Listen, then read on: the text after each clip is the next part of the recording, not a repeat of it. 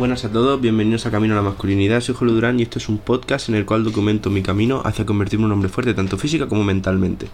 El episodio de hoy va a tratar sobre una pequeña lectura, un pequeño pasaje de un blog que es muy famoso en el mundo del estoicismo en España, que se llama El Estoico, eh, que acabo de leer y me ha parecido muy interesante. Obviamente todos los créditos son para él, eh, no son ideas mías, esto lo ha escrito el dueño del Estoico os recomiendo muchísimo ir a visitar su página y su podcast y todo porque está brutal. Así que nada, dicho esto, os voy a leer lo que nos expresa y a comentarlo un poco yo, ¿vale? Recordar que os recomiendo visitar de verdad esto, esta página se llama elestoico.com porque es brutal. Así que nada, dicho esto, eh, esta parte en concreto habla sobre lo siguiente, esta frase que muchos nos preguntamos, ¿vale?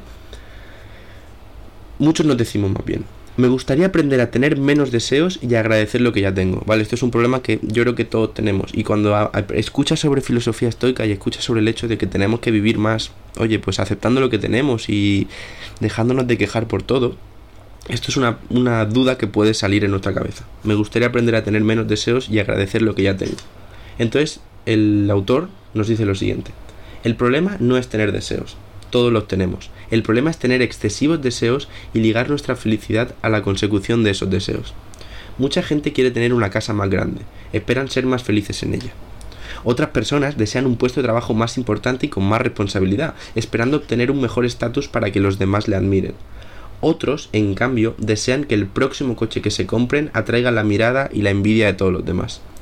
Todas estas personas están cayendo en el mismo error no son capaces de valorar lo que ya tienen y creen que lo que les falta les dará la felicidad. El estoicismo nos ayuda a dar menos valor a lo que creemos que nos falta. Me alegro ver, o sea, perdón, que no he leído bien, me alegro ver que nuevamente el estoicismo y el budismo coinciden. Las dos mayores causas de sufrimiento del ser humano son el deseo y el miedo. Séneca decía que nuestros invitados deben impresionarse más por nuestra persona que por nuestro ajuar Pequeño paréntesis. Ajuar significa las cosas que tenemos en nuestra casa y nuestras posesiones, ¿vale? Sigo. Es en nosotros en quienes debemos trabajar, no en nuestras posesiones. Leí también que si no sabes ser feliz con un café, tampoco lo serás con un Ferrari. Y alguien pensará, qué tontería, dame un Ferrari y ya verás como si soy feliz. ¿Y sabes lo que ocurrirá? Que sí, vas a ser feliz, pero durante un tiempo. Pero luego te acostumbrarás a conducirlo, o verás que otro tiene un coche mejor, y entonces querrás ese otro coche. El estoicismo te enseña a poner tu atención en lo que ya tienes para que aprendas a valorarlo. ¿Cómo? Imaginando que lo pierdes. Es imaginando que lo pierdes.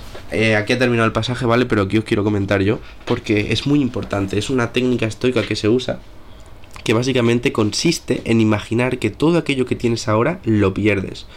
¿Cómo actuarías o cómo valorarías las cosas si te dicen que a partir de mañana ya no lo vas a tener? O que en una hora ya no lo vas a tener.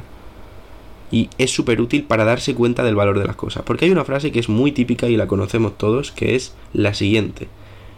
No valora lo que tienes hasta que lo pierdes. Entonces, los estoicos deciden ir un paso por delante y no esperarse a perder la cosa, sino a imaginarse que la pierden. Entonces, valoran más las cosas. Yo muchas veces hago este ejercicio cuando voy por la calle, a lo mejor volviendo a casa. Lo hacía siempre cuando pasaba por un parque que voy al gimnasio me imaginaba lo siguiente, ¿vale? ¿Cómo actuaría yo? O sea, ¿cómo me afectaría ahora mismo, yo qué sé, por ejemplo, que mi perro se fuese? Que mi perro muriese ahora mismo, ¿cómo me afectaría? Entonces, cuando saludas al perro, él lo hace de una manera mucho más bonita. O a tu padre, o a tu familia, a quien sea, a tu novio, a quien sea, a tu novia, quien sea. Si lo haces de esa manera, en plan pensando antes, oye, ¿qué pasaría si esa persona ya no estuviese? O este objeto no estuviese, o esta comida no estuviese, o este perro no estuviese lo valoras mucho más. Entonces, es algo importante, ¿vale? Y, lo del tema de tener deseos y buscar cosas para que te hagan feliz, como bien dice el estoico, es, es una tontería. Porque, vale, vas a ser feliz, pero durante un momento, luego se va a desvanecer totalmente esa felicidad. Por lo tanto, lo que hay que aprender es a, a valorar lo que tenemos. Y es lo típico que se dice, pero es muy importante. Y lo del café me parece increíble. Hay que saber ser feliz con un café. ¿Y eso qué significa? Hay que saber ser feliz con cualquier tontería con cualquier cosa que sea insignificante a ojos de la mayoría de personas, un café. Pero piensa ahora que imagínate que no pudiese tomar café nunca más, o que de repente no tuviese gusto y no sintieses el sabor de nada.